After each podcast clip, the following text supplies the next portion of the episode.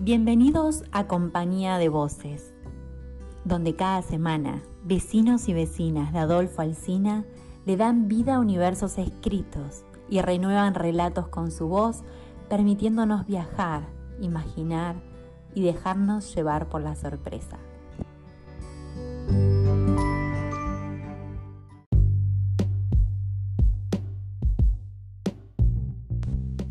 Hoy nos acompaña con su voz Isabel Olmos de Carué.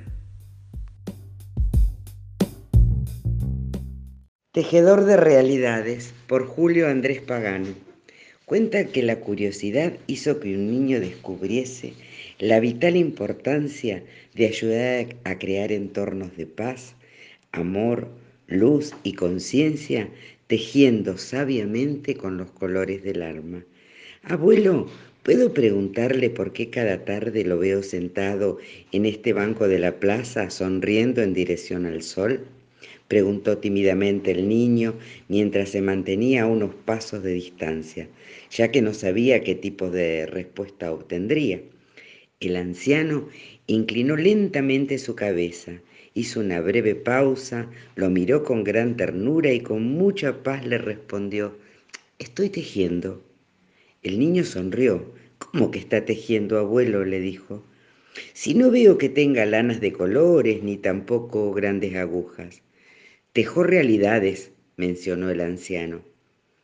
Puede que parezca que aquí sentado no hago nada, continuó. Sin embargo, Permaneciendo en calma, hago que mi corazón cree un entorno armónico. También bendigo con mis pensamientos e intenciones a todos los que pasan por esta plaza para que tengan el mejor de sus días.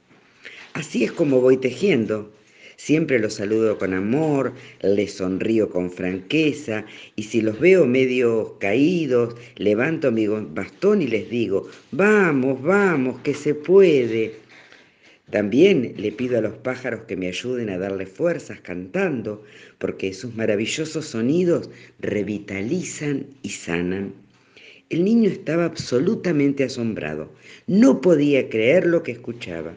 Estaba acostumbrado a oír insistentemente que cuando uno se vuelve viejo ya no sirve para nada. En esta luminosa tarde de ayudar a crear entornos armónicos, no estoy solo, remarcó el anciano, y extendiendo de par en par sus brazos, exclamó, Mira la belleza que irradian los árboles. Huele el maravilloso perfume que sin pedirnos nada a cambio nos comparten las flores. Míralo, contempla el incansable trabajo de estas abejas.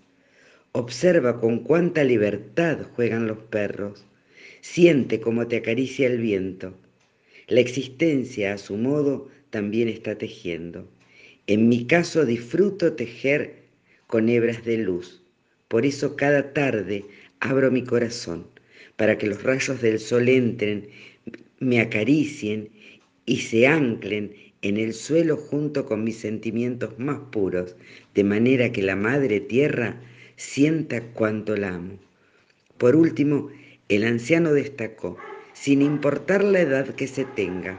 Todos podemos ayudar a tejer el entramado de un mundo más consciente, sensible, solidario y humano, haciendo que nuestras mejores intenciones viajen más allá de las fronteras. También podemos irradiar mucho amor para que las heridas se cierren, los corazones se abran y que cada uno alcance su máximo potencial descubriendo el poder transformador de las cosas simples. Los ojos del niño comenzaron a brillar. El anciano se acercó, le pidió permiso a través de una sonrisa y le dio un cálido abrazo.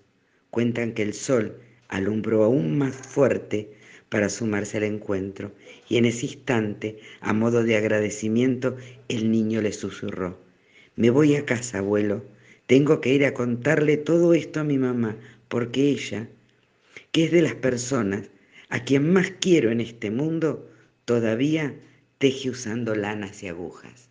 Muchas gracias.